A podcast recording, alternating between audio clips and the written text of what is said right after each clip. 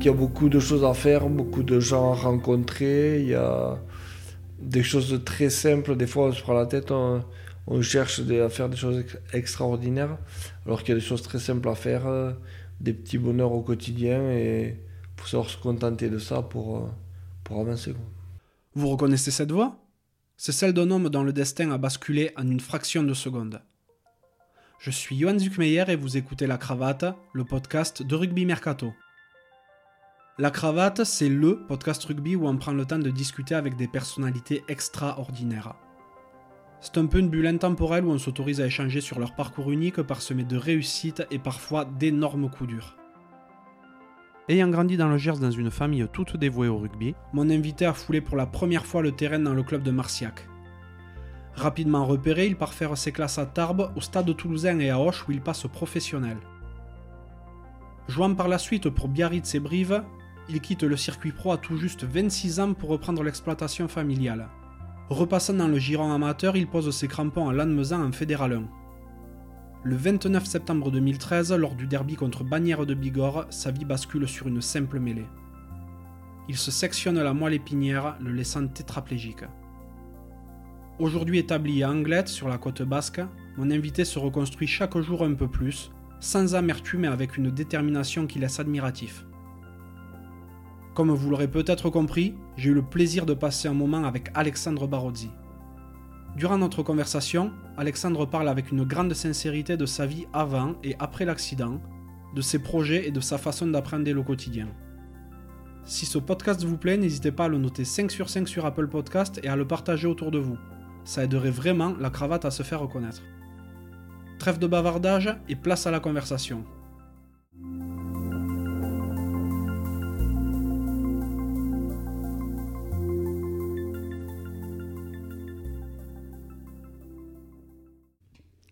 Bonjour Alexandre. Bonjour. Merci de me recevoir chez toi dans ta super jolie maison dans le Pays Basque, à Anglette. Le monde du rugby te connaît tout d'abord sportivement, au travers de ta réussite durant ta carrière, puis malheureusement à cause de l'accident que tu as subi sur le terrain en 2013. Mais au-delà du sportif, j'aimerais bien en savoir un petit peu plus sur l'homme, et pour ça, il y a une question que j'aime bien poser. C'est de quoi rêvait le petit Alexandre justement, il rêvait de faire du rugby. Depuis toujours, euh, j'ai toujours rêvé à ça. Même à l'école, quand on, me demandait qu'est-ce que tu veux faire euh, plus tard, ben, pour moi, c'était joueur de rugby. Je voulais toujours jouer au rugby. On m'a toujours dit oui, mais il faut que tu fasses des études. C'est pas un métier, joueur de rugby. Mais pour moi, dans ma tête, c'était clair que depuis euh, tout petit, c'est ce que j'avais envie de faire. Donc, je me suis toujours donné les moyens pour y arriver. Donc tu as toujours rêvé au rugby. Tu faisais quoi comme type d'études à côté de ça? Euh, J'ai fait un bac de commerce. Euh, C'était commerce appelé. Après j'ai fait un DUT de GEA, DUT de gestion. Et après j'avais commencé une licence de management euh, du sport et gestion des entreprises sportives. Donc j'ai validé tous mes yeux. Et juste, euh, j'ai pas fait le stage de fin d'année. Voilà, autrement, j'avais tout validé. Euh. Ah, tu as, un beau bagage au préalable, oui, effectivement. Et euh, tu viens d'une famille euh, rugby? Oui, chez moi, tout le monde joue au rugby. Mon père joue au rugby, mes oncles jouent au rugby, mes cousins jouent au rugby, toute la famille joue au rugby. D'accord, tu étais quel genre de, de gamin? Ben, Assez turbulent, on va dire, et dynamique, donc c'est pour ça que le le rugby nous faisait du bien pour bien, pour bien nous fatiguer, être plus calme à la maison. je me doute. Tu as attaqué dans le Gers? Oui, je commençais à Marciac. Voilà, c'est mon club, euh, mon club de toujours. Euh, on était à une entente avec, euh, avec les communes de Mielan, de Villecontal, de Rabastens, de Bigorre et de Miranda. Voilà, donc c'était une entente. Et euh, jusqu'à minime, j'ai joué, à, joué à l'entente. D'accord, et euh, donc tu pars en minime, euh, tu pars vers quel club? Donc j'ai fait un an à Tarbes, en cadet, après deux ans de cadet à Auch. Après je suis parti à faire mes années Crabos à Toulouse. Et après je suis revenu à Auch en espoir. Là, t'es qui en première? Euh, non, j'ai fait. euh, non, à Réchelle, je suis revenu. J'ai fait un an de Réchelle, après un an d'espoir, et après euh, espoir première. Et après j'ai enchaîné avec la première, et après j'ai fait deux ans à Biarritz, deux ans à Brive, et euh, deux mois à Lannemezan, et après c'est là où j'ai eu mon accident et, et j'ai arrêté le rugby. Pour en revenir à ta période euh, occitane, quand tu attaques en, euh, en première là-bas, tu es sous les ordres d'Henri Broncan? Euh, oui, c'est ça, c'était le, le coach principal avec euh, Patrick Miquel aussi qui entraînait, euh, qui entraînait devant. voilà. D'accord, Patrick Miquel qui s'était occupé aussi de Lombes Samatin, si je ne me trompe pas. Oui, c'est ça. Ouais. Donc à Auch, tu te fais remarquer et tu pars au BO en suivant? Oui, c'est ça. En 2009. D'accord, De donc 2009 à 2011. ouais. tu joues beaucoup là-bas? Euh, première année, euh, pas trop. Je me fais mal, euh, je me fais mal au, au cervical en arrivant, donc j'ai déjà une première opération, ce qui m'empêche de jouer euh, les six premiers mois. Je reprends en, janvier, février. Après, je joue un peu la fin de saison, et c'est surtout la seconde année où j'ai où j'ai plus joué que que la première. Tu te fais opérer des cervicales, tu te fais quoi à ce moment-là? Beurre, sortir une hernie. D'accord. Voilà. Donc euh, une hernie, opération que je fais à Bordeaux, au centre aquitaine du dos, et voilà. Ah oui, le centre aquitaine du dos avec le docteur Bernard? C'est ça. Ok. Suivant tes deux saisons à Biarritz, tu pars au, au CAB, à Brive. Tu y restes deux ans également. Et là, tu découvres... euh, Ah non, tu étais déjà en top 14, tu restes en top 14. Du coup. Oui, c'est ça. Donc euh, première année, ben, ça se passe euh, pas trop mal pour moi. Je, je joue assez, et la seconde, pas du tout. En Pro D2, on était redescendu, et là, je dois faire 5 matchs ou 5-6 matchs dans la saison. hein. à peine, euh, voilà, ça se passe pas bien, et, c'est là que je décide de de- de- d'arrêter ma carrière pro et de me consacrer à la reconversion parce que j'étais parti pour reprendre la ferme de mon oncle dans le Gers aussi. Donc euh, je pars sur une formation euh, de BPREA, c'est une formation pour, euh, pour pouvoir s'installer comme agriculteur. Et donc c'est là que je signe à Lannemezan et je suis cette formation en parallèle. C'est quoi comme, comme exploitation? Une exploitation de vaches laitantes et de céréales, les deux. Tout ça dans, en bio.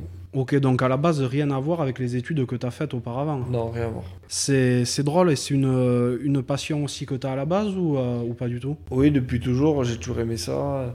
Pour les vacances, euh, j'allais toujours euh, chez mes oncles euh, à la ferme, donc ça m'a toujours intéressé. Et, voilà, mes deux oncles sont paysans des deux côtés. Et donc voilà, j'ai toujours aimé ça, toujours baigné là-dedans. Et donc pour moi, c'était un nouveau, nouveau départ. Et... Donc tu nous expliques avoir euh, arrêté le rugby pro euh, relativement jeune. T'avais quoi? T'avais 25, 26 ans? Euh, oui, 26 ans. T'avais quand même de belles années devant toi, logiquement. En plus, t'étais pilier. Un poste où on arrive à maturité relativement tard. Pourquoi t'as arrêté si tôt? Ben, disons que j'étais euh, blasé de ma dernière année où ça s'était pas du tout bien passé à Brive. J'avais pas eu forcément beaucoup de contacts non plus.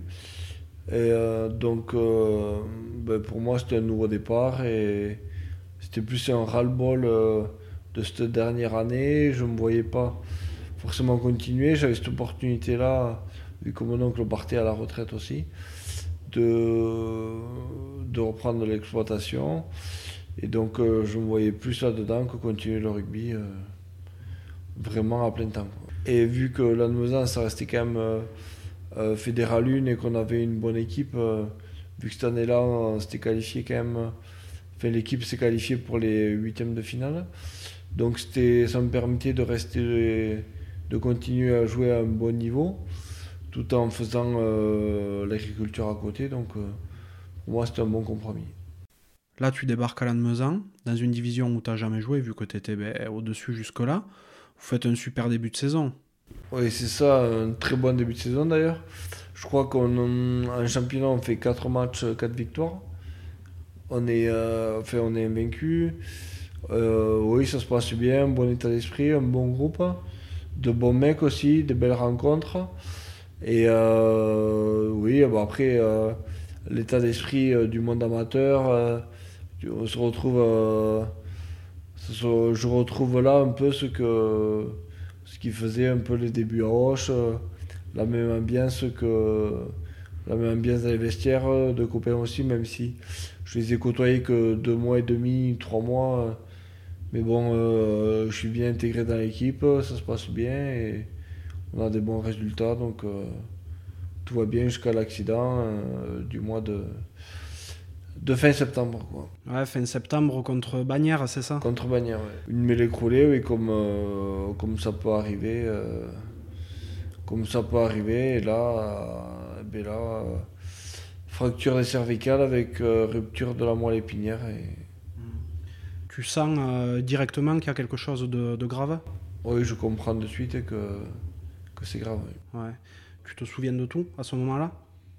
Oui, je me rappelle euh, de ce qui s'est passé. et J'ai senti de suite oui, qu'il y avait, euh, qu'il y avait euh, quelque chose de grave, vu que je me sentais plus mes bras, plus mes jambes. je sentais plus rien. Tu restes hospitalisé longtemps? Je suis resté hospitalisé à. J'ai fait un mois, un mois et demi au- aux soins intensifs. Et après, été en rééducation, donc euh, en rééducation à Rangueil. Et après, été. Je suis parti mi-janvier à Verdèche. C'est un centre de rééducation euh, spécialisé. Et je suis resté euh, un an et demi quasiment jusqu'à sortir fin avril, début mai euh, 2015.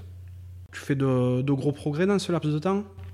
Euh, gros progrès non parce que euh, mon état s'est assez vite euh, stabilisé.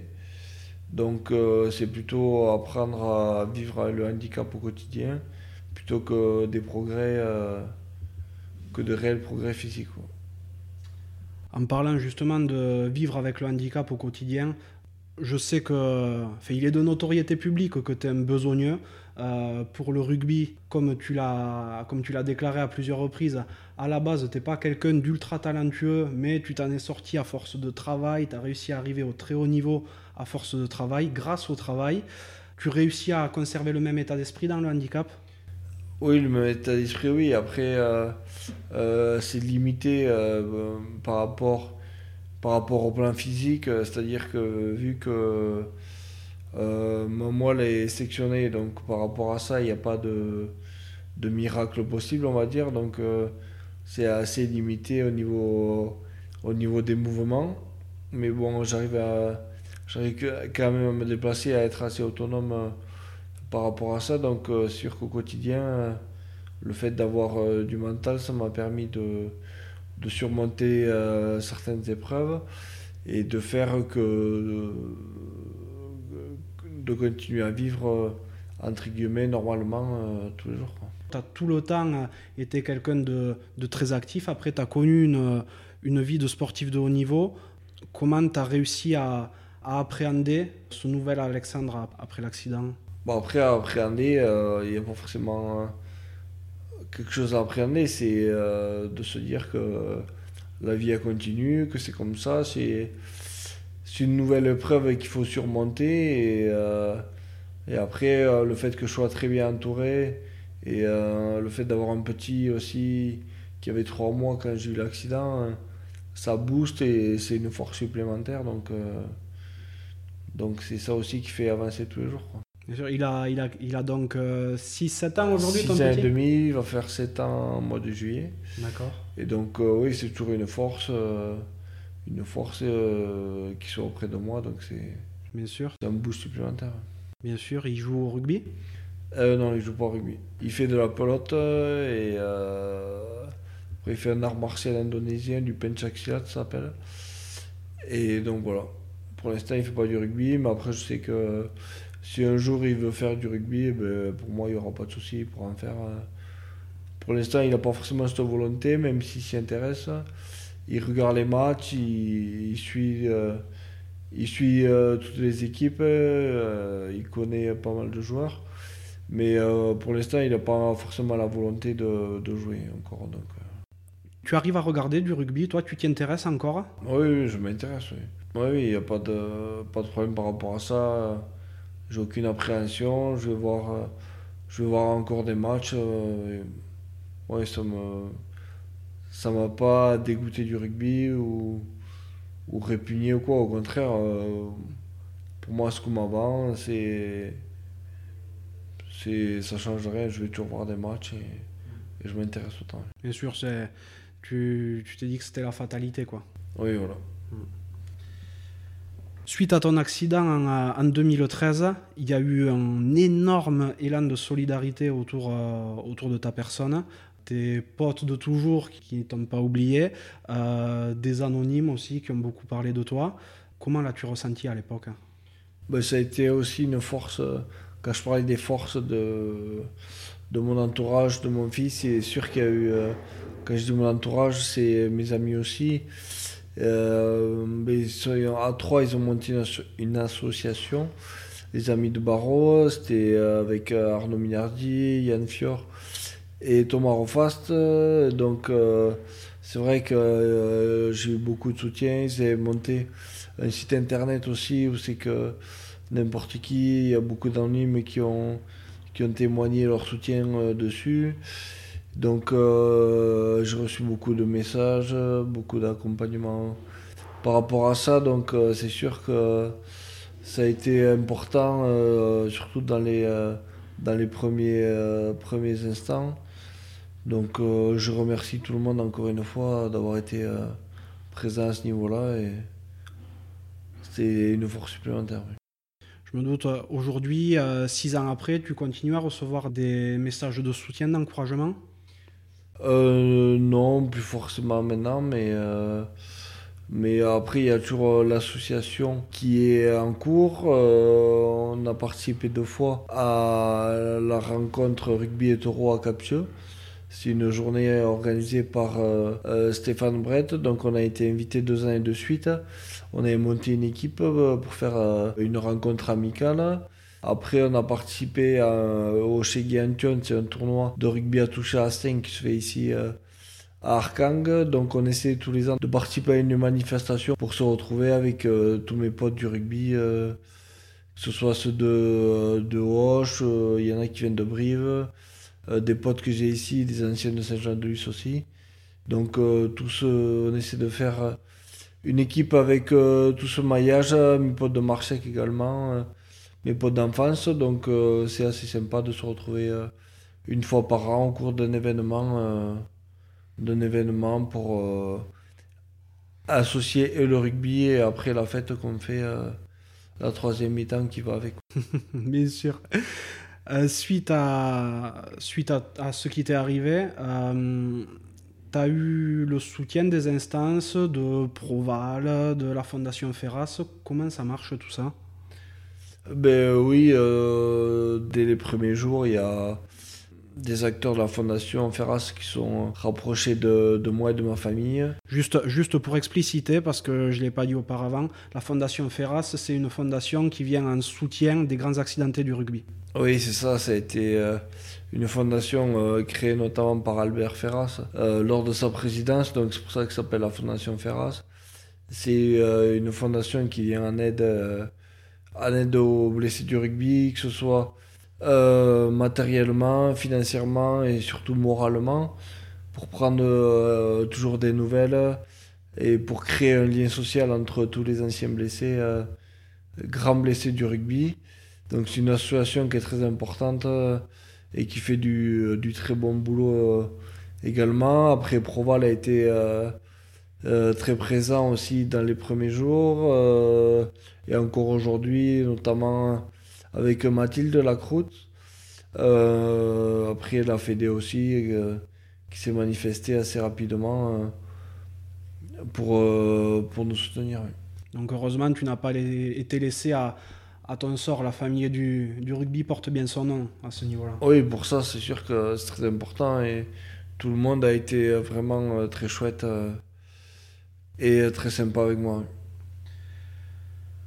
Aujourd'hui, on sait que le, qu'il y a pas mal de polémiques autour du rugby. on entend dire, et on constate d'ailleurs que le rugby est de plus en plus physique, les joueurs sont de plus en plus gaillards, le rugby de plus en plus a priori violent, les commotions et autres. Quelle est, ton approche par rapport à ça? Est-ce que tu trouves qu'il y a une évolution qui va dans un sens ou dans l'autre? Ben, L'évolution, c'est peut-être qu'aujourd'hui on en parle plus et on en parle mieux qu'avant, entre guillemets. Euh, le rugby est devenu plus, euh, plus violent, je dirais oui et non. Euh, plus violent, peut-être, les chocs sont peut-être plus importants au lieu de violents. Après, moi, je trouve que la violence, il y en a beaucoup moins, voire elle est quasiment inexistante. Au niveau des contacts, je vois comme moi, j'avais commencé, c'était peut-être encore un peu violent, entre guillemets, au niveau des mauvais gestes, des bagarres. Peut-être à ce niveau-là, et encore c'était la fin, euh, la fin de, de cette ère-là euh, à mes débuts, mais aujourd'hui euh, c'est rare qu'on voit des mauvais coups, des mecs qui marchent sur la tête des autres. Le, le, wrecking, ça n'existe plus. Enfin, tout ce genre de mauvais gestes-là n'existe plus, on voit plus ça. Avec la télé, ça a vraiment évolué à ce niveau-là. Donc euh, je dirais pas forcément plus violent, mais euh, après, c'est sûr que les joueurs sont mieux préparés euh, qu'avant, donc les chocs sont plus importants. Et après, on sait qu'au niveau des commotions, on en parle beaucoup aujourd'hui parce qu'elles sont mieux détectées également. en France, les joueurs sont mieux protégés par rapport à ça avec les protocoles commotion. On sait qu'il y a la polémique avec les Gallois qui, eux, euh, le joueur euh, Bigard euh, qui a eu trois commotions en cinq mois et qui continue à jouer.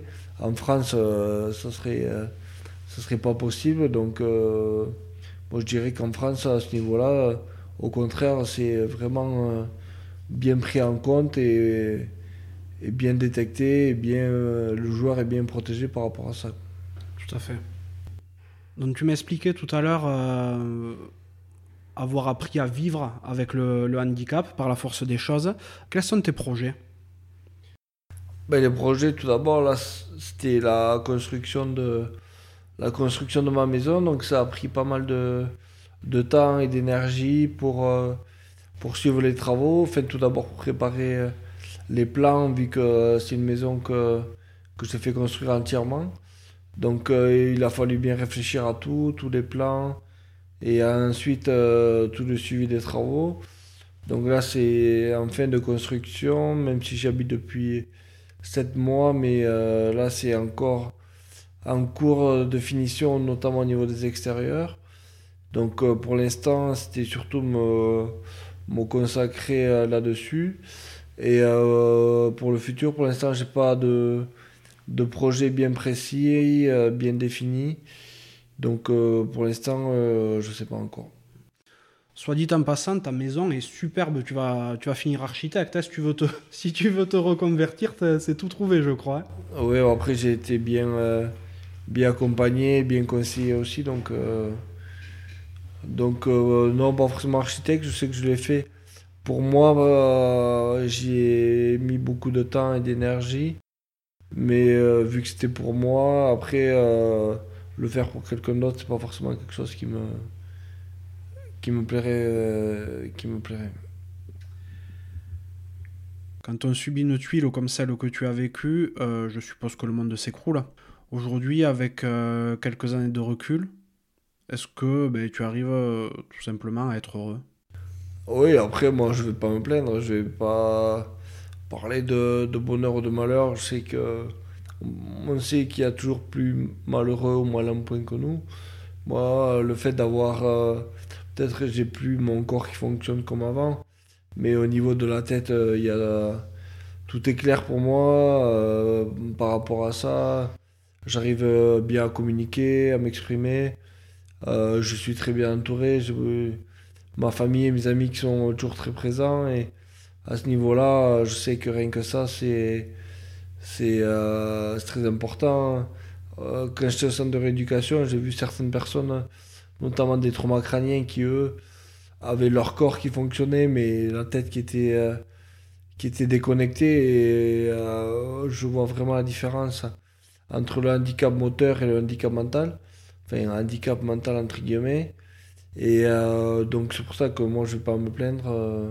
je vais pas me plaindre et on voit tous les petits bonheurs simples, on va dire. je sais pas moi, voir évoluer ton enfant, aller voir l'océan, regarder les vagues, c'est des petits bonheurs tout simples et, euh, et qui sont autant importants que des grandes que de faire des grandes choses. Donc euh, je me satisfais de peu entre guillemets, mais euh, c'est des bonheurs simples et, qui me vont très bien.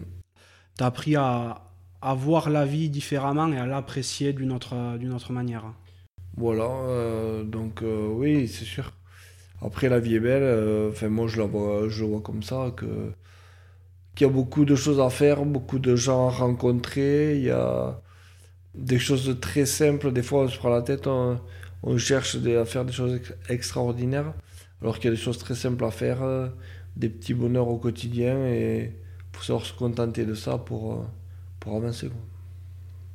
Est-ce que tu as des modèles ou des personnes qui t'ont spécialement inspiré? Euh, des modèles, euh, non, pas forcément de personnes en particulier, mais des belles rencontres que j'ai fait tout au long de ma carrière, que ce soit au niveau des coachs ou des, ou des joueurs, beaucoup de belles rencontres, de personnes avec qui je suis en contact, en contact encore, que ce soit des anciens, des anciens de, de Brive, du BO ou de Hoche. Euh, de très belles personnes que j'ai rencontrées. Et, donc voilà, c'est surtout eux qui m'ont aidé à grandir aussi et, euh, qui sont encore là aujourd'hui. Donc, euh, donc ça, c'est important aussi. Quel est ton plus grand souvenir rugbystique? Le plus grand souvenir, peut-être à Hoche, le titre champion espoir qu'on avait eu, euh, parce que c'était euh, le titre des copains, c'était vraiment euh, les gars avec qui j'avais commencé en cadet pour certains. Après, c'est toute une génération, une génération dorée qu'on a eu à Hoche, ces années-là, entre le titre qu'avait eu la première de Pro D2 en 2007, nous champions avec les espoirs aussi. Là, c'était vraiment vraiment les belles années du club et je retiendrai ça, cette aventure de copains, vraiment le titre qu'on avait eu. Euh. Entre la première et les espoirs, euh, l'été a dû être assez fou, non? Euh, Oui, ça a été assez fou, mais on a vite basculé sur la préparation de la saison d'après, vu que c'était la saison de top 14, de la montée, donc on savait que ça allait être dur et on avait fait une grosse préparation, vu qu'il y avait la Coupe du Monde en même temps en France. Donc on avait fait, euh, je crois que c'était euh, presque une dizaine de matchs de préparation, en plus de la saison. Donc euh, ça avait été assez, assez dur, dur dans la préparation et on avait vite basculé quand même. Tu m'étonnes. Si tu pouvais reparler au petit Alexandre, celui qui faisait ses premiers pas sur un terrain de rugby, un peu foufou, qu'est-ce que tu lui dirais? Ben non, de, continuer, de s'accrocher, que qu'en travaillant beaucoup, on peut arriver à, faire de belles choses et, euh, et donc voilà, de continuer, de s'accrocher, d'avoir toujours euh, les yeux qui brillent en regardant les grands et que oui, que tout est possible avec du travail et, euh, et voilà. Qui est-ce que tu voudrais que j'invite pour un prochain numéro du podcast La Cravate? Hmm, euh, Je pense que euh, tu pourrais inviter, en parlant de travail et de réussite, quelqu'un dont, même si je ne l'ai pas forcément souvent au téléphone, on s'envoie des textos de temps en temps, mais qui pour moi est euh, la plus belle ou l'une des plus belles réussites de euh, de ma génération, ben, il y en a deux. Euh, je te dirais Arnaud Minardi et Pierre Aguillon, qui pour moi c'est un de mes modèles aussi, qui a très très bien réussi. Donc euh, je te dirais les deux. Arnaud Minardi et Pierre Aiguillon. On sent la Hoche Connection là quand même. Oui, Hoche Connection. Et d'ailleurs, c'est quand on était en cadet, c'était les deux qui jouaient au centre ensemble. Donc euh, quand je parlais de la génération dorée de Hoche, c'est euh, les deux euh, plus belles réussites, je pense, euh, de ma génération. Donc, euh, ça serait intéressant de les contacter à eux. Génial, eh bien l'invitation est lancée. à Arnaud Mignardi, Pierre Aguillon. Il y a une question que je pose systématiquement pour, euh, pour clôturer le, podcast. C'est à quoi voudrais-tu mettre une cravate? À quoi je voudrais mettre une cravate? Euh, Bonne question. Peut-être aux idées reçues euh, par rapport au handicap et, et au fauteuil, que toutes les personnes qui sont en fauteuil ne sont pas forcément déconnectées au niveau de, la tête, que quand on me voit la, la première fois, les gens pensent euh, que peut-être j'ai pas toutes mes, fa- mes facultés, entre guillemets. Donc si je devrais mettre une cravate, c'est au- aux a priori à ce niveau-là sur, euh, sur les personnes euh, mobilité réduite et que c'est pas parce que le corps ne suit pas que la tête ne suit pas. Entendu, de toute manière, euh, pour ceux qui peuvent en douter, à mon avis, ils sont très vite, euh, ils sont très vite mis à l'aise en discutant un petit peu avec toi. hein. Voilà, c'est ça. Donc, euh, est-ce qu'il y a une question que je ne t'ai pas posée et que tu aurais aimé que je te pose? Euh, je sais pas si c'est une question, mais c'est peut-être euh, une inspiration qu'on pourrait prendre au foot, bizarrement. Peut-être c'est par rapport au dédommagement des clubs formateurs. Je sais que dans le foot, quand un joueur euh, est transféré ou, ou signe dans un club, il y a une partie de, du montant du transfert ou de son salaire qui est, qui est répercu- répercuté au club formateur.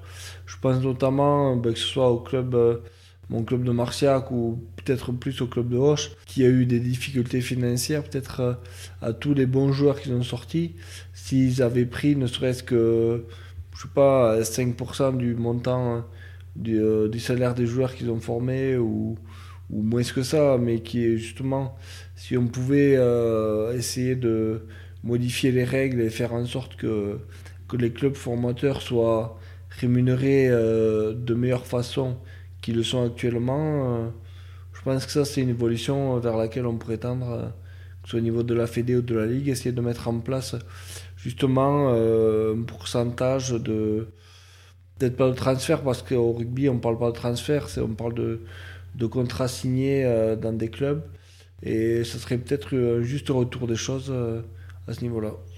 Ouais, c'est. Alors, déjà, ça ressemble quand même fortement à une deuxième cravate, ce que tu viens d'envoyer là. Oui, c'est vrai. non, mais c'est euh, c'est vrai. Et euh, il me semble qu'il y a ce genre de, de, de trucs qui existent pour les. euh, pour les, quand il y a des transferts en jeune, des, un genre d'indemnité de formation, mais ça, ça doit se perdre après en pro, je pense.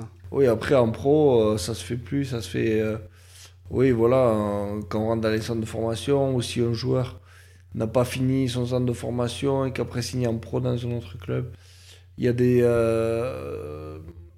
des transferts, enfin, transferts d'argent entre guillemets qui se font à ce niveau-là, mais je pense qu'il faudrait que ça suive tout au long de la carrière, que chaque joueur qui signe euh, un contrat, euh, que peut-être une partie de, de son salaire soit justement reversée euh, à son club formateur. essayer de trouver une solution et mettre en place quelque chose là-dedans. Je pense que c'est une bonne piste de, piste de réflexion. Quand on voit même le club de, de Bourgoin qui avait formé, à un moment donné, ils avaient presque la moitié de l'équipe de France, c'était des Bergaliens.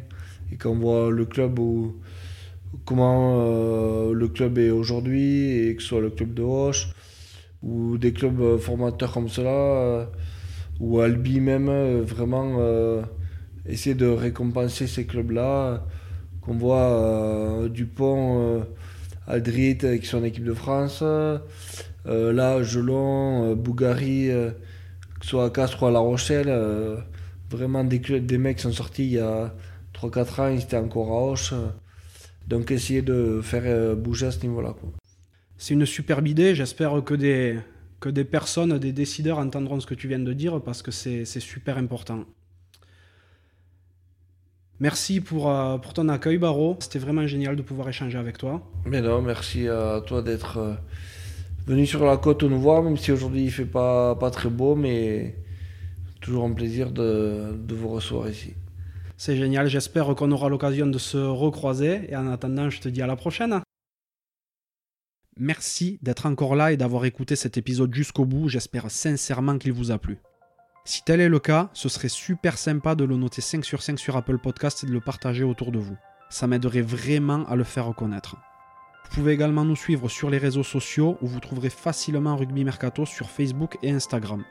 D'ailleurs, que vous soyez joueur, entraîneur ou représentiez un club, n'hésitez pas à vous inscrire gratuitement sur rugbymercato.net, le site de recrutement rugby. A bientôt pour un nouvel épisode de La Cravate.